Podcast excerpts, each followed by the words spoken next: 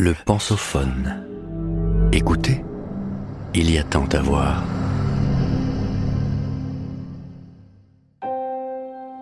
Marcher, penser.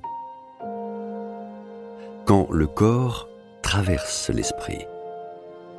Un article d'Antoine Debec, historien, professeur à l'école normale supérieure, paru dans L'éléphant, la revue de culture générale.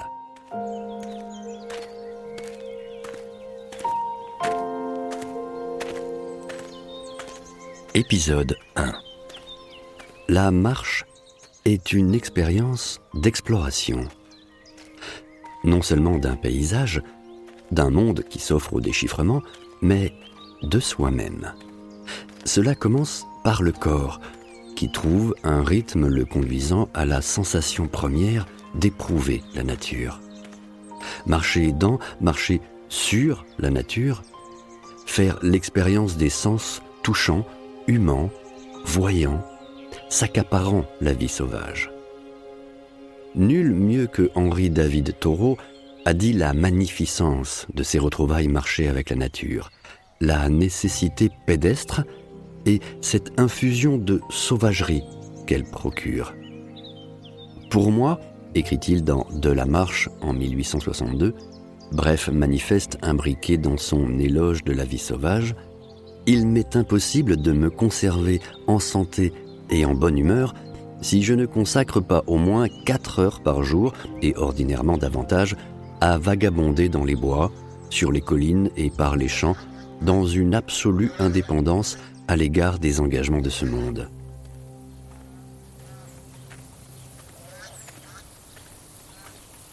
Ce que découvre ainsi le philosophe américain est un autre espace vital, qui n'est plus un simple cadre de vie, géométrique, utilitaire, mais un immense corps vivant lui transmettant ses énergies élémentaires.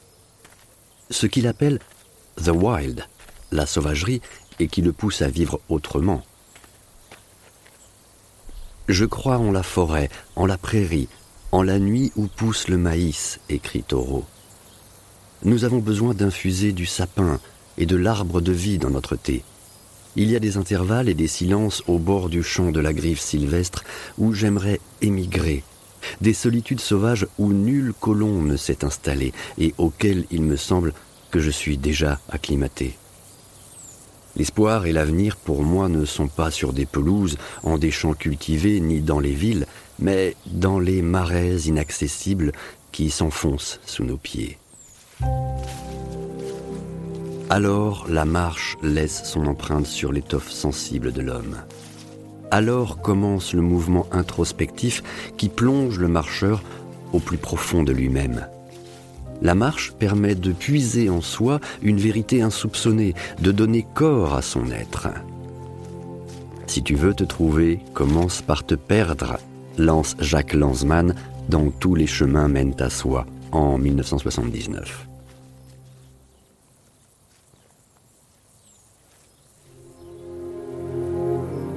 Les chemins de la connaissance.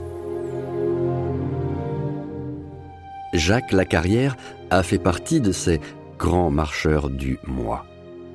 Il traverse la France d'août à décembre 1971 en diagonale des Vosges aux Corbières par les sentiers et les petites routes, expérience dont il tire Chemin faisant, paru en 1974.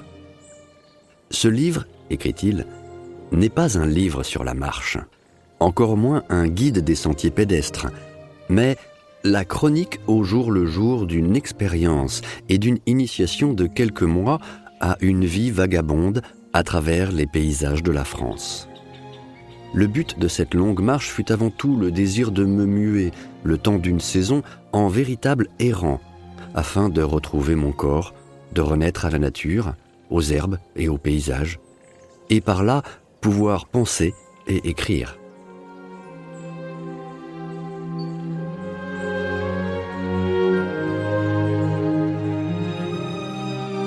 La marche entre ici au centre d'un système de connaissances, un accès à la sagesse, un art de vivre, une technique d'existence, une pratique spirituelle.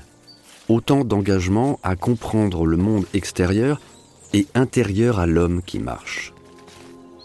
Le rapprochement entre la marche et la pensée réside dans la nature même des mots et des expressions consacrées. Ne parle-t-on pas du cheminement d'une pensée, des chemins de la connaissance Toute méditation est un parcours. Frédéric Gros, professeur de philosophie à Sciences Po, auteur de Marcher une philosophie en 2009, développe l'exemple éclairant de la lettre aux compagnons de Dion de Platon. Le philosophe grec se demande ce que connaître veut dire. Il propose quatre degrés de la connaissance. Connaître le nom d'une chose, en posséder une image, en avoir une science, et enfin s'y frotter. Cette métaphore du frottement exprime chez Platon un mode de connaissance tactile, matériel, concret. Savoir consiste à faire jaillir une étincelle de la chose en y frottant son corps. De même, pour se connaître, pour connaître un lieu, connaître un autre, et en définitive, connaître la véritable pensée, il faut marcher. Tout marcheur qui réfléchit en marchant, puis écrit cette expérience, s'inspire de fait de la confession de Jean-Jacques Rousseau. Je cite Jamais je n'ai tant pensé, tant existé, tant vécu, tant été moi, si j'ose ainsi dire, que dans les voyages que j'ai faits seul et à pied. La marche a quelque chose qui anime et avive mes idées. Je ne puis presque penser quand je reste en place. Il faut que mon corps soit en branle pour y mettre mon esprit. La vue de la campagne, le grand air, la bonne santé que je gagne en marchant, la liberté des mouvements, l'éloignement de tout ce qui me rappelle à ma situation, tout cela dégage mon âme, me donne une plus grande audace de penser, me jette en quelque sorte dans l'immensité des êtres pour les combiner, les choisir, me les approprier à mon gré, sans gêne et sans crainte. Je dispose en maître de la nature entière. La plupart des textes de Rousseau ont été préalablement marchés par l'homme autant que par l'écrivain.